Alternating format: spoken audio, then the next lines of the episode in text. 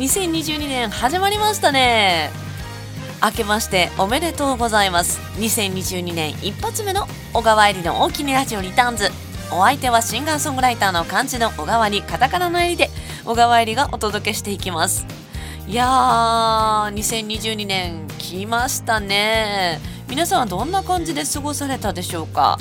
私はもう、まコロナ禍もねありますしまたおみおみ言うてますけれども。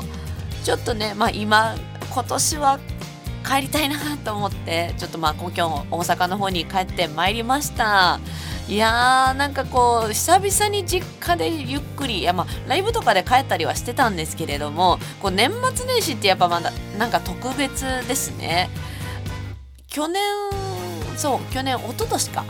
一昨年はあの実家に帰らなかったんですけどなんかこう実家で久々にこうおせちとまあうちの家はすき焼きを食べる文化なんですね。なんかその家によってこうごちそうってあるじゃないですか。うちの家はすき焼きで、まあ、大阪はどっちかというと、まあ、牛肉文化が強いところもあるのですき焼きを食べていやーなんかあもうお正月過ごしたねっていう感じもしましたね。あと年越しとか皆さんどんな感じで過ごされます？いつも割とこうほら笑ってはいけないとか番組あるじゃないですか。その辺を見てたんですけど今年はもう王道ですよね。紅白を見てそして行く年来る年を見て厳かに2022年を迎えるって感じでした。そしてその後初詣に行ったんですけれどもやっぱ人混みがまだ怖いなと思って、まあ、近所の氏神様にお参りをしてでも気づいたら結局3箇所ぐらい今年は初詣に行きました。もうなんか3箇所も行ったからなんかいい感じに今年はなるんじゃないかなと勝手に思ってるんですけどもうその3箇所全部でおみくじを引くんですよね。1箇所にしとけよと思うんですけど 3箇所でこうおみくじを引いて、まあ、1箇所目が普通の基地やったんですね。でその後が、まあ、末吉で一番最後で大吉を引きましたね。でもこんだけこうおみくじを引いててね3回も引いてたら一体どれを信じたらいいんでしょうかね。一番最後の一番いいやつだけを信じてたら いいんでしょうか。どうでしょうか。まあそんな小川えりでございましたが2022年も張り切ってまいりますのでよろしくどうぞお付き合いください。それではやっぱり今日のオープニングナンバーはこちらでございますね。やっぱ1年の始まりでございますからね。1年の始まりの放送スタートラインで始まりたいと思います。それでは今日のオープニングナンバー聞いてください。小川えりのスタートライン。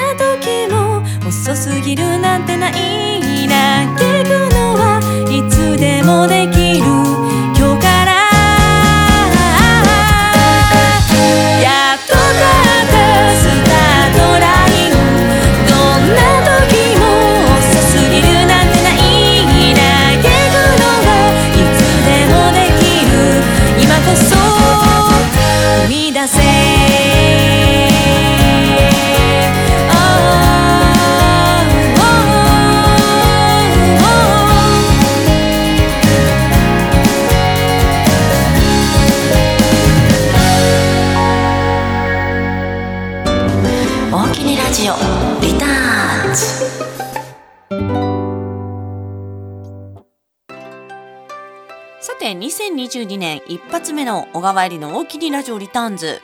今日のテーマはやっぱ1年の始まりですので今年の抱負ということで皆さんにメッセージいただいております。今年も何卒どうぞよろしくお願いいたします。こうやってこうメッセージ今年もいただけるの本当に嬉しいですね。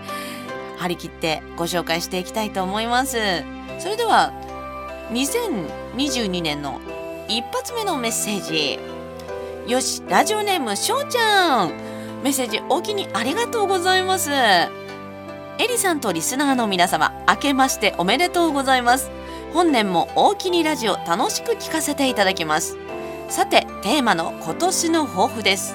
抱負は毎月月給の10%以上は貯金するです。現在はお恥ずかしいことにスズメの涙程度しかたまりません。無理なく現実的な額なら挫折しないかな。達成するために使っていい額をあらかじめ決めます。クレカも要注意ですね。早くも1月の達成が怪しいですがとメッセージいただきました。またなんかさシンガーソングライターたまたまなんか知らんけどね12月と1月誕生日多いですよね。だからワンマンライブとかあの CD とかグッズの発売すごい多いですよね。あとなんか1月ってこう新春セールとかがあるからあちょっと買っちゃおうかなとか思っちゃうんですよね。かくいう私もあの小川えりのイラストカレンダー一枚一枚ねイラスト描いて頑張って作ったカレンダーが販売中なんですねこれは。えらいこっちゃですね。ちょっとお金を使わす要因になってしまってるかもしれないなと思いながら、えー、皆さんよかったら私もですね、えー、初売りセール中でございますのでホームページよかったら調べていただきたいと思います小川えり漢字の小川にカタカナのえりで小川えりで出てまいります、えー、お互いお金の使いすぎには注意しましょう。ということで、しょうちゃんメッセージお気にありがとうございます。今年も改めてよろしくお願いいたします。それではもう一通メッセージご紹介させていただきたいと思いますラジオネームふかちゃんさんメッセージ初めてお気にありがとうございます今年の抱負は仕事をサボらないようにしますいやこれ大事ですね私もすぐですねぼーっとしちゃうんですけどお仕事頑張っていきたいですねただこう頑張りすぎないような塩梅でもいきたいなとは思いますね、えーふかちゃんさんも頑張りすぎないようにサボらないようにいきましょう。メッセージお気にありがとうございます。え今日のラジオテーマ今年の抱負ですが今日ね久々に大きにラジオリターンズゲスト遊びに来てくれております。大阪出身で現在名古屋に移住しておりましてもうすごいねその子が音楽を始めたぐらいの時から知ってる中でございまして、えー、竹内奈美ちゃんというアーティストさんなんですけれども私のバースデー名古屋イベントに出演してくれます。1月22日に出演してくれますのであのこの大きなラジオを聞いてぜひ1月22日名古屋に遊びに来ていただけたらと思います。それでは2022年一発目のゲストコーナーです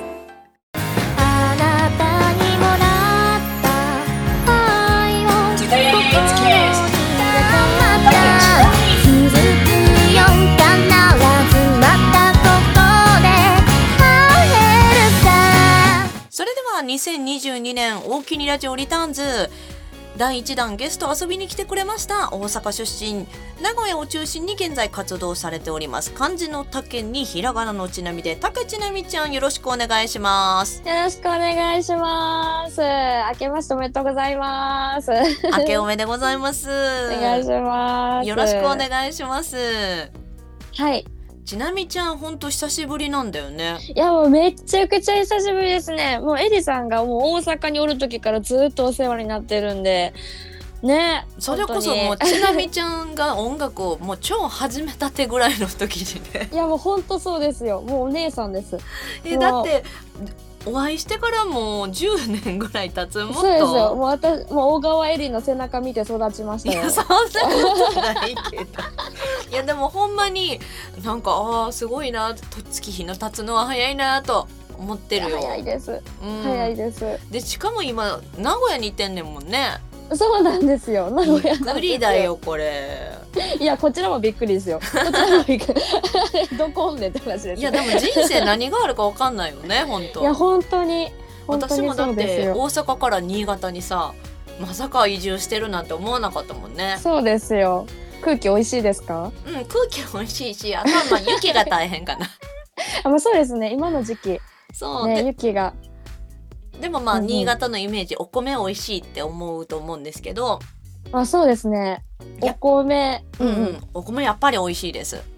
お米美味しいですか？うん名古屋はどう？お名古屋でも名古屋米っていうのは私は食べてなくてずっとねあの兵庫県の淡路島のお米ずっと食べてるんですよ。関西人。関西人。ち名古屋来ても関西のあれが抜けへんくてもう関西のもんばっか食べてる気がしますね。そっかなんかねあの先日春の舞ちゃんっていう東京のアーティストさんがあのあゲストで出てこれはったんやけど、はい。その子も名古屋にね移住されてたんですけど、あそうですね、うん。意外と名古屋グルメがわからんっていう話で盛り上がりました？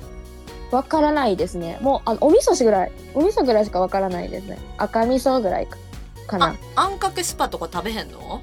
あ食べたことないです。マジで？名古屋めっちゃお店あるで だから意外と何やったっけ味噌煮込みうどんとかも食べへんし。え食べへんの？え食べないですね。あー意外と、本当ですね。名古屋グルメってななんなんやろ？名古屋コーチンとかですか？高そうやし。ね鳥やな。鳥。いや手羽先とかちゃう？あ食べないですねあそ全然。っか。意外ともう大阪に染まり上がってるけれども、まあ、うん。名古屋にね住んでいる竹千奈美ちゃんでございますが。はい。えっともともとそうですよね音楽ってもう今あの音楽活動されてどれぐらいでしたっけ？えー、どれぐらいなんやろ？もう全然なんか皆さんすごいですよね。10年記念とかいろいろ言ってるじゃないですか。で私全然分からんくてわからんくて。音楽 なんかあの 高校の時にうんうんうん。あのけ軽音部に入っててほんあでほんでギターをまあ高校の時はできひんかって、うんうんうん。大学の時にあのギターをまあその軽音楽からの流れでギターをやりたくなって、ーうんううん。うんん、大大学からギターを始めたんですけどいつから人そうですよ。いつから人前で歌ったかっていうのがもう正直覚えてなくて。いやでもわかる。私もちょっと曖昧でなんかこれぐらいかなみたいな。うんうん、みんななんかすごいですね。何年の何月何日がめっちゃその記念日ですみたいなのがあるじゃないですか。すごいなと思って。意外とみんなちゃんとしてはるんちゃうかなそうですよね。今日から始めるみたいな。でも私もすごい あのちなみちゃんの意見はすごい共感できる。あ本当ですか？うん、なんか一応ソロ活動でこの漢字の小川にカタカナの襟ではやり始めたのが2010年だから10周年でやったけど実際音楽始めたのはもっと前やけどいつから何をやってたかみたいなねそうですよね。あるね。えでもともありとます軽音楽部でエレキギターとか弾いてたの？いやそうじゃないです。えっと私普通にボーカルだけやってて、ああなるほど。私の高校がなんかあの軽音楽部っていうクラブがありつつうんうん中で分かれてて、ギギターベースとか言ってその本当に誰が何をやるかっていうのをもう決めたら3年間それをやり通さないといけないっていうのがあってへえ変わったらあかんねや。そう移動ができないんですよ。で、あえっとギター最初ギターにその行きたくてギター、エレキギターを弾きたくて入ったらなんかエレキギターがいっぱいあったらしくて。いっぱいとかあるんですよ。わかる。その人数的にその言ったらあのバランスよくそのボーカル何人ギター何人とかでやれへんかったら1年生だけでグループができない。っていう事態になるんでバンドが組めないっていう事態になるんで、軽音あるあるですね。うちんとこもあありました。うん、ボーカルが多すぎた。か。そえー、そうなんうや。そう逆でほんで私ボーカル志望やったけどまあしゃあなしギターになったみたいな。そうなんですね。そうなの。なんかえー。定員制みたいなのあるよね、謎に。そうありますあります。で私の時はあのボーカルがすっごい少なくてやりたい子が。へえ。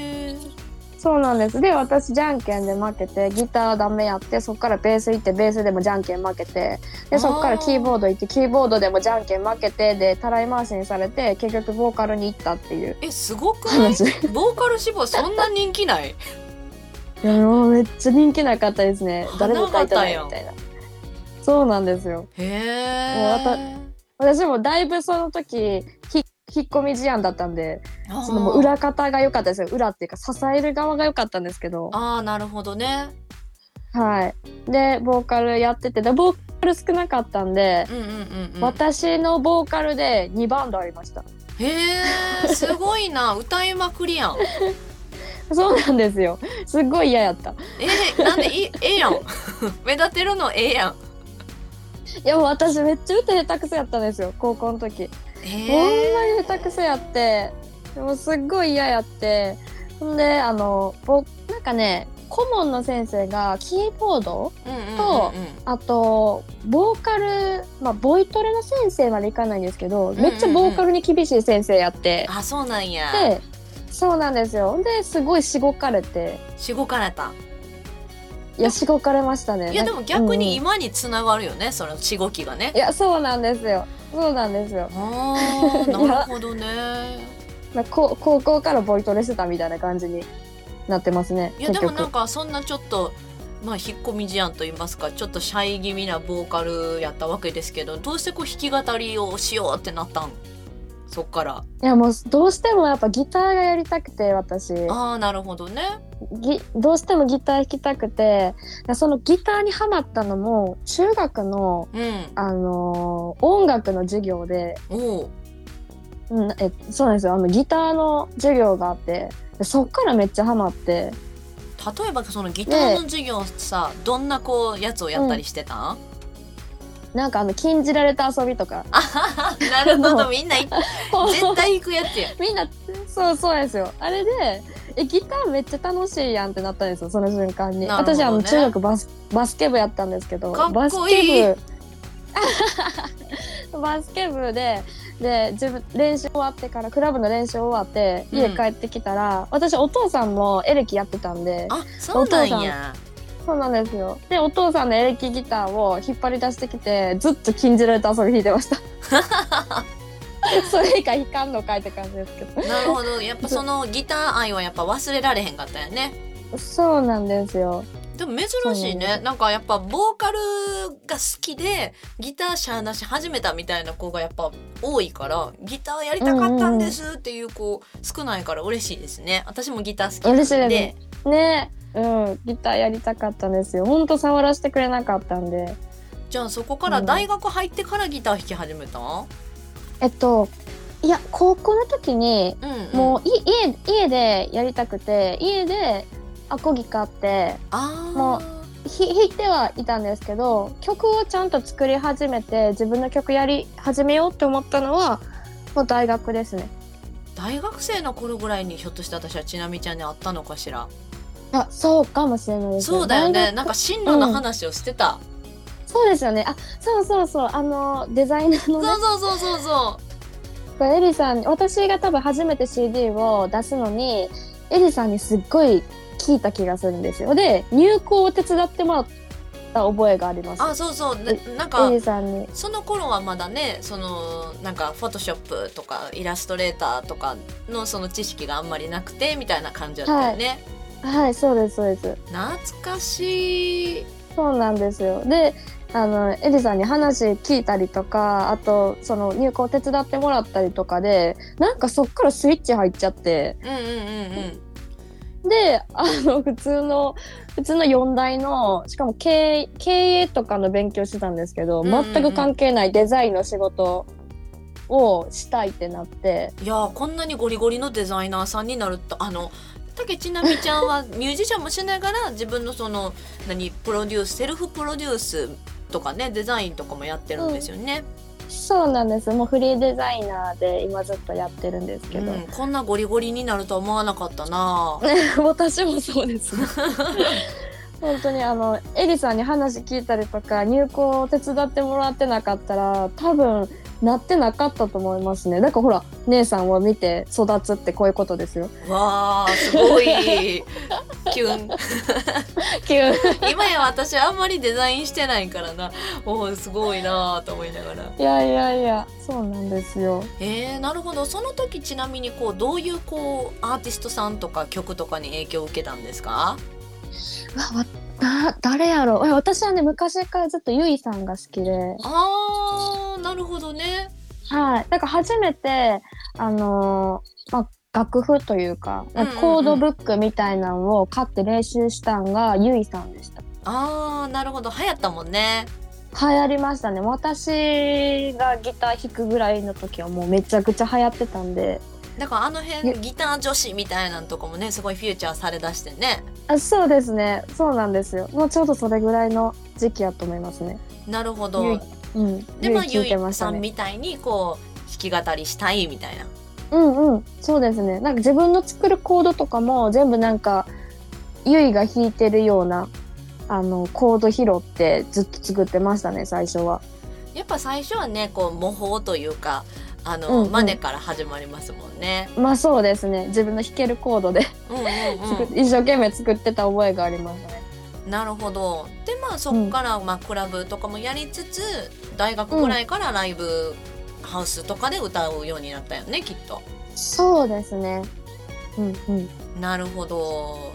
じゃあまあ一回ここでちょっと竹内奈美ちゃんの曲を聴いていただきましょうか。あはいお願いしますそれではちょっと曲紹介をお願いしてもいいですか？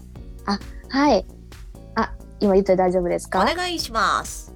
はい、えー、コロナ禍のとコロナ禍で、えー作った一曲です。聞いてください。花束。あなたにもらった愛を心に入れて温かなありがとうを届けよう。こんなに小さな力でも大きな花束になるだ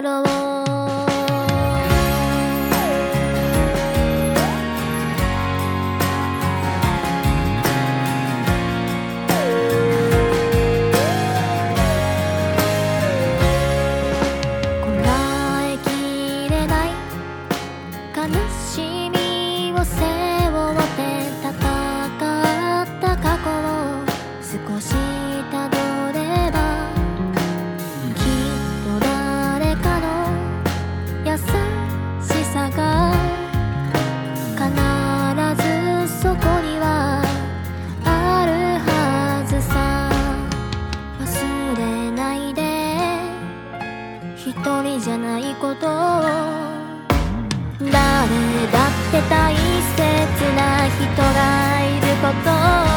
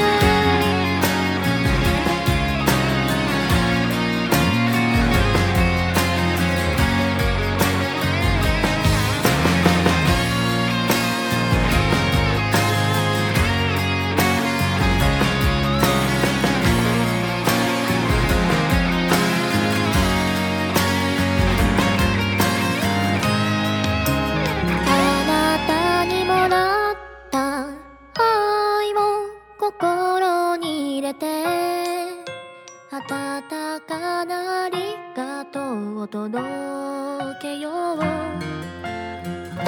なに小さな力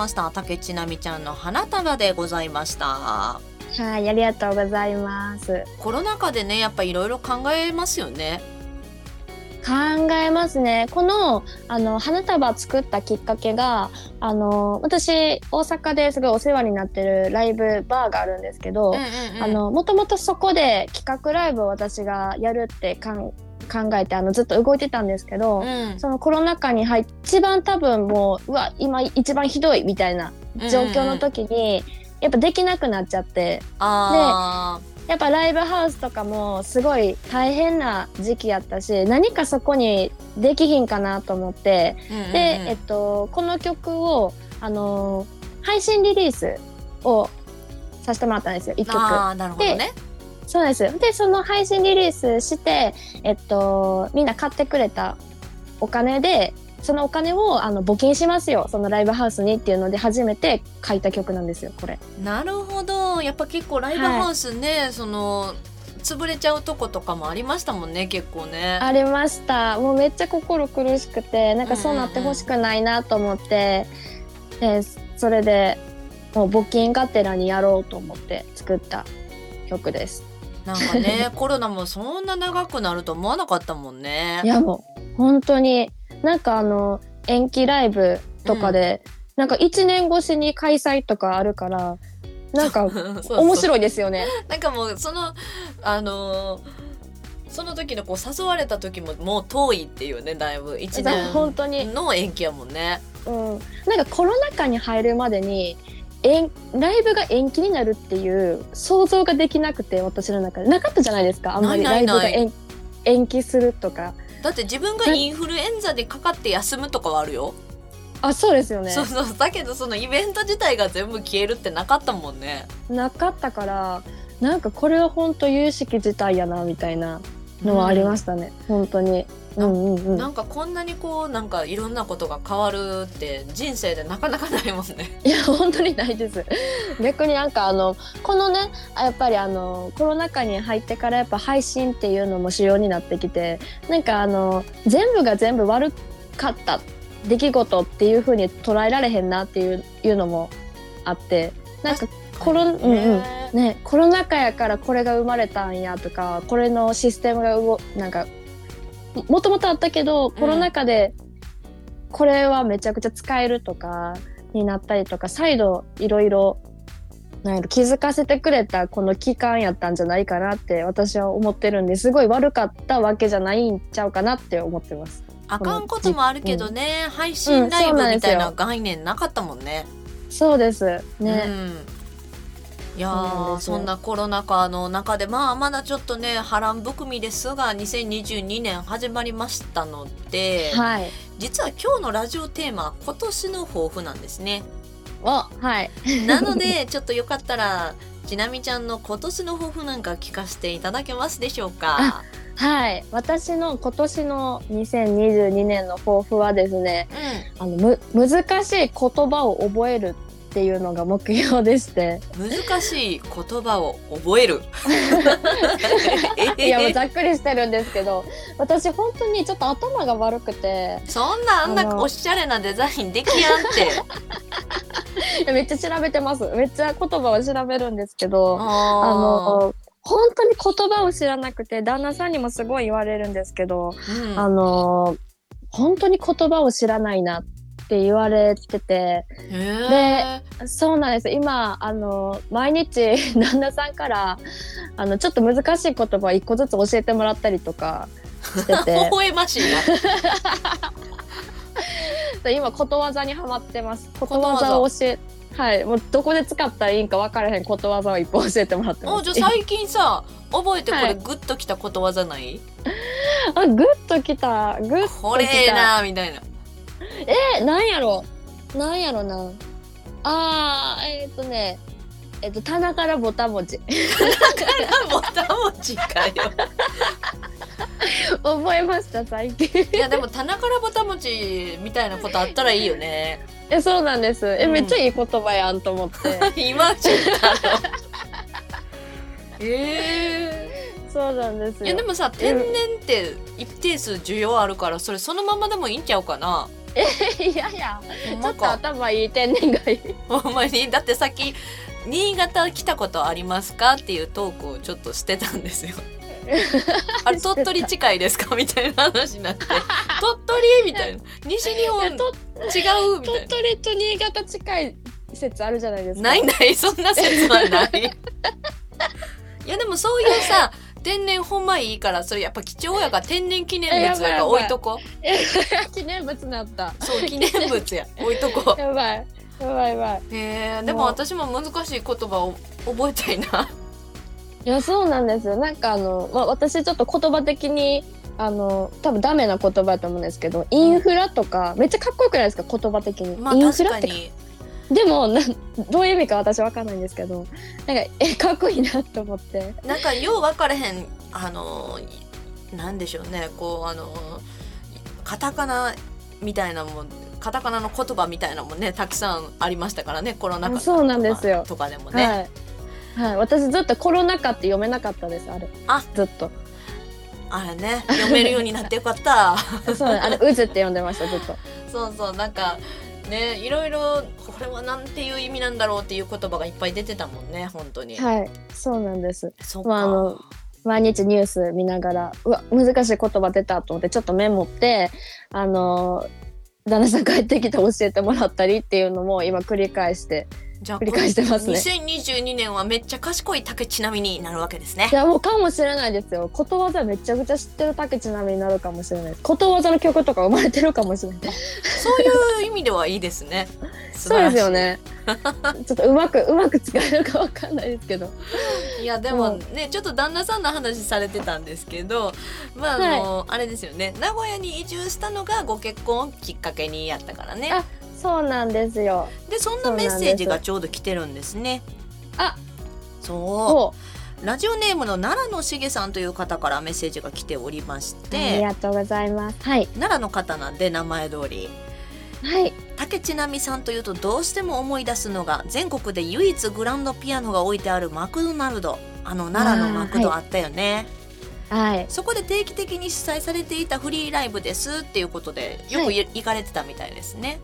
あ本当ですか？ありがとうございます。そうなんですよね。あのまだあのやめたわけじゃないんですけどやっぱりまだちょっとコロナが落ち着かないっていうことなんで、まあ、コロナが落ち着かないっていうよりまたいろんな状況があの悪くなったりとか良くなったりが繰り返されてるんでうんうんうん。あんあんまりちょっとやっぱあのマクドナルドだったので、えっと、飲食店なので、そうだね。あそうなんですよ。あのできないっていうのが今の現状ですのでまたできるようになったらぜひあの遊びに来ていただけたらなって思ってるのではい引き続きよろしくお願いします。私もそこでねあのもうだいぶ前に一度ライブさせていただいたことがあって、うんうんうん、またぜひ呼んでください。はいぜひぜひお願いします。でねありがとうございます。あの、うんご結婚されて名古屋に移られたと聞きましたが大阪と名古屋の一番の違いや、名古屋で一番印象的だったことは何でしょうかとメッセージが来ておりまわあなるほど。す。そう。ええ。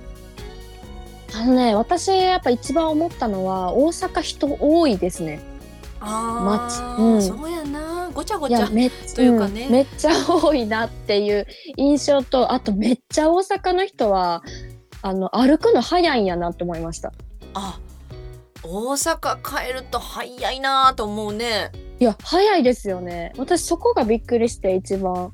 あとエレベーターのエスカレーターかの止まってるとこの向き違うくない、あ違います。名古屋も違うよね。違います。違いますそれも私びっくりしましたね。あこんなんが違うんやって。意思いましたね。ね。うん。うん。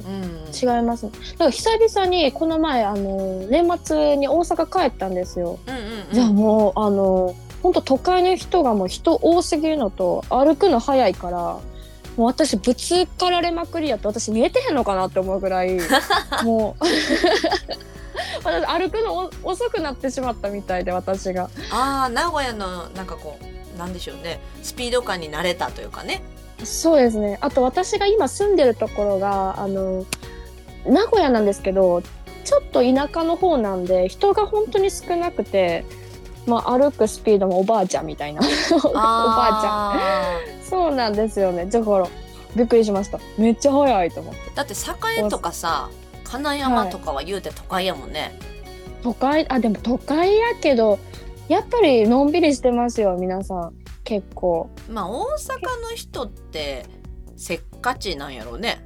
まあそうですね。いやうん早いなと思いました。エレベーターエレベーター？エスカレーター？エレベーターかな？あの閉まるの早いなって思いますし。あエレベーター確かにめっちゃすぐ閉まる。えめっちゃ閉まるの早いですよね。あれなんかもう早閉まるように設定してんのかな？いやわかるもうまだ乗ってないねんけどみたいな。私挟まれたこと何回もあるもんな。ありますよね。大体挟まれるねなんかちょっと古びたビルめっちゃ早いですよね。あそうそうそう。それはどうなんやろな。そういうシステムがそうなんか古いビルが多いんか分からへんけどでもなんか大阪はせかせかしたイメージあるね。そうですよね。なイメージがありました。なるほど。じゃあ今は名古屋でのんびりと。そうだいぶのんびり暮らしてます。素敵だね。で年末年始は大阪に帰ったってことなんだけどもはい。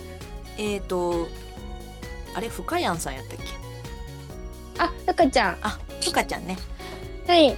ラジオネームふかちゃんから、えーメッセージが来ておりましてはい。おせちは食べましたか？好きなおせちの具材は何ですか？と来ております。はい。あのおせち食べました。あの私えっとね年越しを大阪であの旦那さんと一緒に私の実家の方に行って、あの年越ししてからえっと2日が、うんあの旦那さんの実家の方、まあ、岐阜なんですけど岐阜の方にあの行かしてもらったんですけどね。その大阪と岐阜で両方ともあの両家でおせちを食べました。わ結構忙しかったね、うんうん。移動がね。あでもね結構のんびりと行かしてもらったんで。うなん。でもねおせちあの食べさせてもらって、えっと、大阪でおばあちゃんのお家でおせち食べたんですけどなんかねあの、うんうん。おばあちゃんが友達からめっちゃ高価なおせちをもらったらしくて、高価なおせちいいね。なんかそうなんですよ。1万5千円。おー。1万5千円のおせち2個もらったって言って。2個も。そうなんですよ。1万5千円のおせち2個もらうことあるってことですけど。合計3万円やからね。そうなんですよ。お正月から机に3万円乗ってました。わあでもおせちってなんかねあのなんでしょう。めっちゃ好きなもんがあるもんでもないんやけどなんかいいよね。いやでもなんかねこの年になんか昔はね好きじゃなかったんですよ。子供の頃とうんか,、うんうん。なんか言ったら唐揚げとか油もんが好きな時とかってあんまりおせちとかって好きじゃないじゃないですか。若い子とかって。そうだね。に煮物とかやしね。煮しめ。そうですよね、なんかねあのもう私30過ぎてるんですけど30過ぎたらねおせちめっちゃ美味しく感じちゃって。うんはあやっぱね優し優しい味というか、まあ、和和な味ね。うんでおせち食べながらめっちゃビールと焼酎とかお酒飲んでましたね。めっちゃ合うやんと思いなが飲めるら口ですか？あ飲める口です。ねなるほど。昼間からおせち食べながら飲ませてもらって。であのちょっとびっくりしたのが大阪のおせちとあの岐阜のおせちやったらやっぱ大阪のおせちの方が味薄くて。あそうなんや、そうなんですやっぱあの関東っていうかうんうんうん名古屋って結構味濃いんでその岐阜とか名古屋とかそっち系に行くとちょっと味濃かったりとか、まあ、両方ともすごい美味しかったんですけどなるほどね。あこんだけ味付け違うんやっていうのとあとお餅の形が違いました。近く名古屋って。あ岐阜？あそうなんですよ。あ岐阜も名古屋も四角で、へえそうなんや。はい、大阪丸ですもんね。大阪だけちゃう？関西圏だけちゃうかなあれ。そうなんや。新潟も四角やし東京も四角。ええー、それがねすごいびっくりしました。あれお餅の形違うと思って。どこで変わんねやろねあれね三重？えいやどうなんやろ。だからあれお餅文化丸やん。丸しかなかったやん？大阪の時は。やそうなんですよ。丸しかなくて。そうだからびっくりするよね。四角かーってなるよいや ねめっちゃびっくりしました。だからあれはいえ岐阜がそれなんやったらどこからなんやろなーってちょっとね。今思った。へえ、ね。ちなみにお雑煮食べた、うんあお雑煮食べましたそれも違いました。あやっぱそうなんや。どんな感じやった、なんかねあの大阪はいつも白味噌なんですけどそうやんね。あの岐阜はねお吸い物みたいな感じでした。お吸い物？吸い物な感じなんや。うん。そうですね。へえお吸い物は何？新潟は？澄んだ感じのやつ、あそうですそうです。そんな感じのやつです。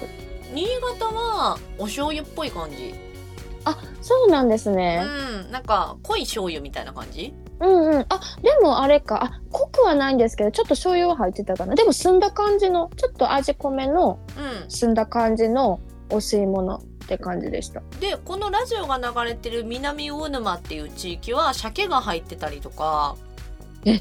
豪華。そう。なんか海産が入ってたりする。うーんえー、すごい。なんかねえー、名古屋とかなんやろナッパとうんうんうん。お餅だけとかいう地域もあるみたいやけど、そんな感じやった、うんうんうん。あそんな感じじゃなかったんですけど、うんうんうん。でもねそういうところもあります。へえなんかうんって面白いよね。面白いですよね。へえそうなんですよ。なんか地域によって違うなって。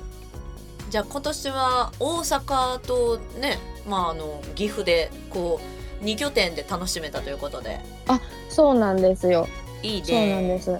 はい楽しかったです。去年はねあのやっぱりちょっと大阪帰れなかったんであのずっともう名古屋でずっといたんですけど。そう私もようやく大阪に帰れた。そうなんですね。よそう。かっまあ今がチャンスやって言ってね。たうんうん。そうですね。ね。まあまあ今、いろいろまだどうこもわからないけどもうん。そんなね竹千奈美ちゃんにまた名古屋で会える機会がありますねこれね。そうなんです。よ本当にありがたいです。はい。1月22日にちょっとライブ出演していただくんですけど本当ありがとうございます、はい、いやいやいやこちらこそ呼んでいただいてもう久々に会えるからめっちゃ楽しみにしてます。ほんまやないつぶり ?56 年ぶり？いやもうほんまそれぐらいになります。なんか一回名古屋でちらっとあったかな、名古屋は多分境南。そうやんな。それでちらっとあったかな？ぐらいやんな。はいそうなんですよ。いやでも。それ以来会えてないんで。嬉しいですねそれで。お昼ライブだからね。はい。ねいろいろなあれがあっても大丈夫だ、はい大丈夫です。ね、はい。ドリームキューブというところでライブでございますので。はいスタート1時でチケット3500円ですのでぜひぜひね、えー他にも小川エリー谷亜子春の舞竹千奈美と、えー4組の、え4組で賑やかにイベントさせていただきますのでよろしくお願いします。よろしくお願いします。ぜひたくさんの方に遊びに来ていただきたいです。でね、あと,、えー、と1月12日以降でなんかこのライブめっちゃおすすめみたいなんてあったりしますか？私あの来年の、えー4月の16日にちょっと遠いんですけど大阪で来あ来年じゃないですね。2022年ですね。4月、そうだね。来年じゃなかった。もう年明けてたな。ほはい、んまや、もうここら辺ですね。そうやそうや。2022年の4月だ。はい4月の16日にあの大阪になるんですけどただいま大阪ワンマンライブっていうのをあのやることが決まっておりまして。はい、ありがとうございます。あの大阪でえっとワンマンライブラストでえっと名古屋に移住してきて、そこからワンマンライブずっとやってなかったんですけど、でえっと大阪でただいまワンマンライブをすることが決まっているので、よかったよかったらもうチケットも販売開始してますので、ぜひよかったら連絡ください。お願いします。2年ぶりとか？3年ぶり？移いや住しても？もうほんまそうですね。2年3 2年ぶりですかね。おー貴重な機会ですねはい、貴重な機会です。ホームページとかそういうのって竹千奈美ちゃんで出てきたかね？ホームページよりはツイッターの方があの連絡が取りやすくなっているのでツイッターの DM であの情報を見ていただけるとすごい助かります。はいツイッターでねあの漢字の竹にひらがなのちなみでい一瞬で出てきますのではい、よろしくお願いします。はい。それではですね今日は本当に本当にあの遊びに来てくれてありがとうございました。ありがとうございました。それでは最後竹千奈美ちゃんの曲でお別れしたいと思います。最後の曲紹介をどうぞ、はい、えー音楽が鳴る場所でまたお会いできますようにという気持ちを込めて「また会える」という曲を聴いてください。今日はありがとうございました。竹千奈美ちゃんでした。バイバイ。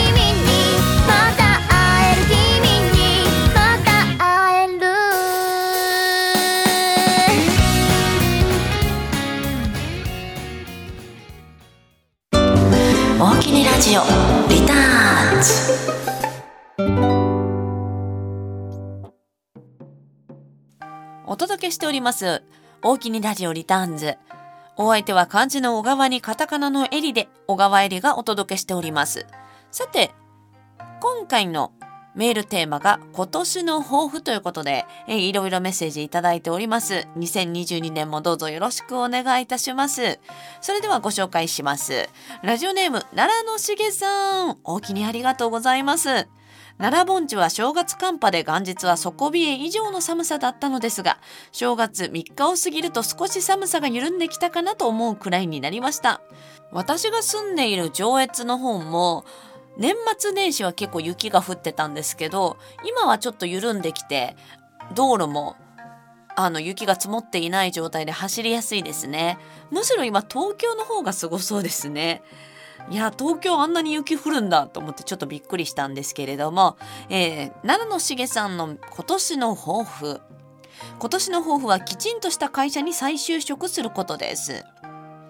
えー、このメッセージを書いた日の午前中に大阪市内で介護業界ではない会社の面接を受けてきました実は年末の最終週に受けたある介護関係の施設の面接でかなりひどい言葉を言われたのでもう介護業界には戻らないと決心しましたしたいことと自分の適性について考えさせられた経験でしたいやー概してねこうやりたいこととか好きなことって自分の適性と違ったりしますよね。私もまあ音楽の話ですけどロックロックのこう歌が歌いたくって、まあ、バンドとかもやりたかったんですけど、まあ、結局のところ自分の声に合ってたのは、まあ、フォークソングとか、まあ、アコースティックなジャンルの曲だったんだなと思ってやりたいこととこう自分のできることって違うよなと常々思います。ちょっとこうあのジャンルは違うかもしれないですけれども嫌なことは嫌なことなんですけど、まあ、それに気づけた気づきと思って、2022年も頑張っていきましょう。奈良のしげさんメッセージ大きにありがとうございました。それではもう一つご紹介させていただきたいと思います。ラジオネームジャスミンさん、今年もよろしくお願いいたします。えー、テーマの今年の抱負ですが、佐渡に日帰りか一泊泊まりで行くこと。何をしに行くかまだ秘密。えー、そして何年もチアリーディングの大会を見に行っていないのでできたら行きたいと思います。ヤマメかサクラマスが釣れて卵があったらイクラにして軍艦巻きにして食べること。昨年はサクラマスの卵は現場に置いてきたのであとは健康を維持していけたら良いと思っています。佐渡めっちゃいいですよね。私も5月に佐渡に行きたいな。あの肝臓の黄色い花の咲く頃。に行きたいですね。一緒ですかね。あれは見たいですよね。えラジオネームジャスミンさん、今年もどうぞよろしくお願いいたします。それでは最後のメッセージになります。ラジオネーム状況ボーイさん、昨年から聞いていただけてめっちゃ嬉しかったです。えー、明けましておめでとうございます。今年も楽しく聞いていきます。本当です。えー、テーマについてですが、今年の抱負、これは毎年変わらないです。あれやこれや目標を作らないようにしています。年末に今年はいい一年になったなぁと思える一年にしたい。家族も元気で仲良く、職場でみんな元気で仲良くしていれば幸せなんですよ。力みすぎず、抜きすぎず、すべきことをマイペースにやっていきます。今年もよろしくお願いいたしますとメッセージいただきました。いやまあほんとその通りだよね。あんまりこう、こういう目標、ああいう目標って、目標立てすぎるとこう達成ができなくてこうジレンマになったりとかもありますからね。素敵なメッセージ、大きにありがとうございます。ジョキョボーイさん、今年もよろしくお願いいたします。最後、私の今年の抱負いきましょうか。私の今年の抱負は、焦らない。これですね。すぐわたわたってなるんですよ。焦らずに一つ一つ、こう仕事ですとか、与えられた役目をこなしていきたいですね。いつもどうしてもバタバタしちゃうので、あとは物を壊さない。これですね、えー、年末に壊したハードディスクがなんとかデータが復旧して帰ってきそうな気配が漂っているんですけれども、もうちょっとかかりそうで、物を壊すと大変ですね、改めてね。当たり前のことなんですけどね。あとは健康第一。なんかこう、大それた目標を昔は立ててたんですけど、まあ結局のところこう、やっぱ、地盤がしっかりしてないと大それた目標もね達成できないのでやっぱその辺をちょっと今年の抱負としていきたいと思います。そしてねもう私1月31日が誕生日なんですけどバースデー企画がいろいろと透明版を中心にありますし、えー、各イベントね配信ライブもあります。そして1月29日は雪も大変かもしれませんが1月29日バースデーコンサートもありますのでぜひ、まあ、ここだけは雪にも負けずに皆さん駆けつけていただけたらなと思います。それでは2022年も小川えりそしてこの大きにラジオリターンズも頑張ってまいりますので何卒どうぞよろしくお願いいたします。それでは新年一発目の小川入りの大きにラジオリターンズでした。今日はそれではエンディングテーマはこちらの曲で終わりたいと思います。2022年も皆さんに福が来たりますようにそんな思いを込めてこの曲でお別れします。小川入りの笑う角には福来たる今日もほんまに大きにありがとうございました。2022年も改めてどうぞよろしくお願いいたします。おやすみなさい。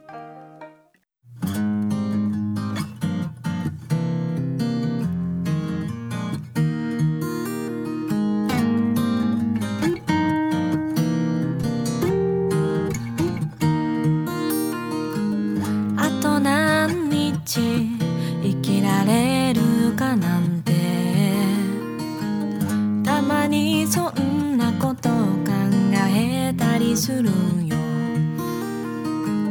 一人ぼっちのつまらない夜は月を眺めて涙がほろり明日死ぬかもしらへんしたった一度の人生きたいいつも